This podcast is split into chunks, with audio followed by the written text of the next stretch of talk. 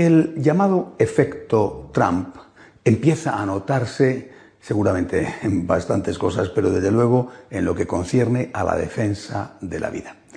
No solamente porque eh, ya desde el principio dijo que se iba a cortar el grifo de la financiación con dinero público norteamericano al aborto eh, fuera de Estados Unidos, al cual respondió, por otra parte, algunos países europeos diciendo que ellos iban a dar más dinero de lo que daban antes, sino porque se ha notado un cambio radical en la política de Estados Unidos dentro de las Naciones Unidas con respecto a este tema del aborto y de la defensa de la vida. La nueva embajadora eh, norteamericana se ha enfrentado radicalmente con eh, los países a los cuales antes pertenecía Estados Unidos que están promoviendo el aborto como un derecho.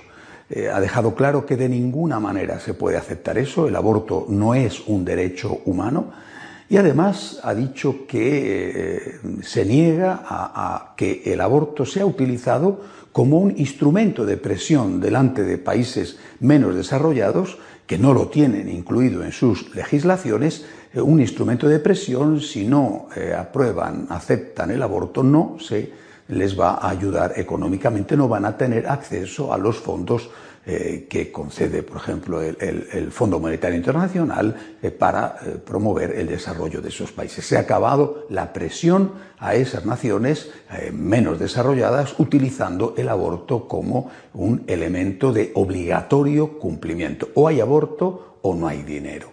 Creo que esto es un punto importante, repito, dentro de lo que está haciendo la administración Trump. Y hay que decirlo, los católicos tenemos que, decirlo y apoyarlo, porque eh, otros no lo harán, sin duda, o lo considerarán muy negativo, pero nosotros no, estamos eh, a favor de la vida y defendiendo la vida desde el momento de la concepción hasta la muerte natural.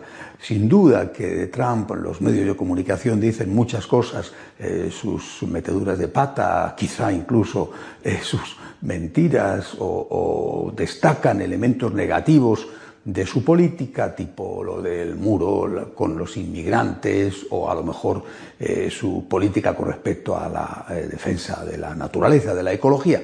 Bueno, pues todas esas cosas serán verdad, yo no entro a juzgarlas, pero sí que es verdad también que se está defendiendo la vida, eso tenemos que ponerlo de manifiesto.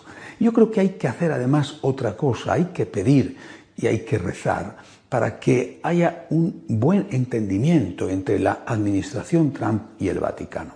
Eh, yo creo que hay que aplicar la misma política que se aplica con el ecumenismo desde la época de San Juan XXIII. Eh, fijémonos en lo que nos une.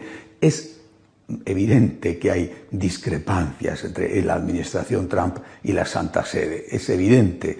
Bueno, pero ¿por qué no fijarnos en lo que nos une? Y esta defensa de la vida puede ser un buen principio para, para comenzar a trabajar juntos por el bien de ambos.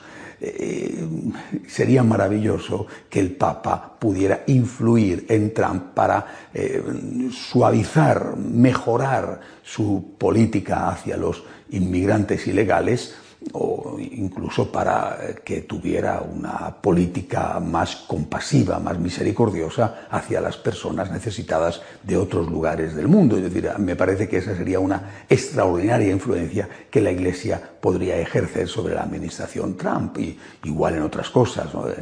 El, Papa es un gran defensor de la naturaleza, sería estupendo que también pudiera ayudar a Trump, pero al menos, al menos comencemos por aquello que nos une. Eh, vuelvo a repetir, creo que eh, nos podemos dejar llevar por aquellos que quieren hacernos ver que todo va mal. Eh, no, estoy justificando a Trump, no estoy bendiciendo a Trump, no estoy diciendo que, que sea una maravilla, estoy diciendo que hay cosas que está haciendo bien y que si hay otras que está haciendo mal, pues tendré o tendrán que criticarle, pero las que está haciendo bien hay que destacarlas. Y es a partir de ahí que podemos encontrar un punto de acuerdo, un punto en común para avanzar en otras cosas. La defensa de la vida es hoy en día fundamental. Mueren más personas por el aborto que por cualquier otro motivo, incluido el hambre. Por lo tanto, creo que junto con eh, eh, la lucha contra el hambre, junto con la lucha a favor de los necesitados, de los excluidos, como ha pedido el Papa, también tenemos que seguir dando a los católicos la, la lucha por la defensa de la vida del no nacido, que es el más pobre de los pobres. Y si en eso podemos encontrar el apoyo de Trump, pues bienvenido sea. Hasta la semana que viene, si Dios quiere.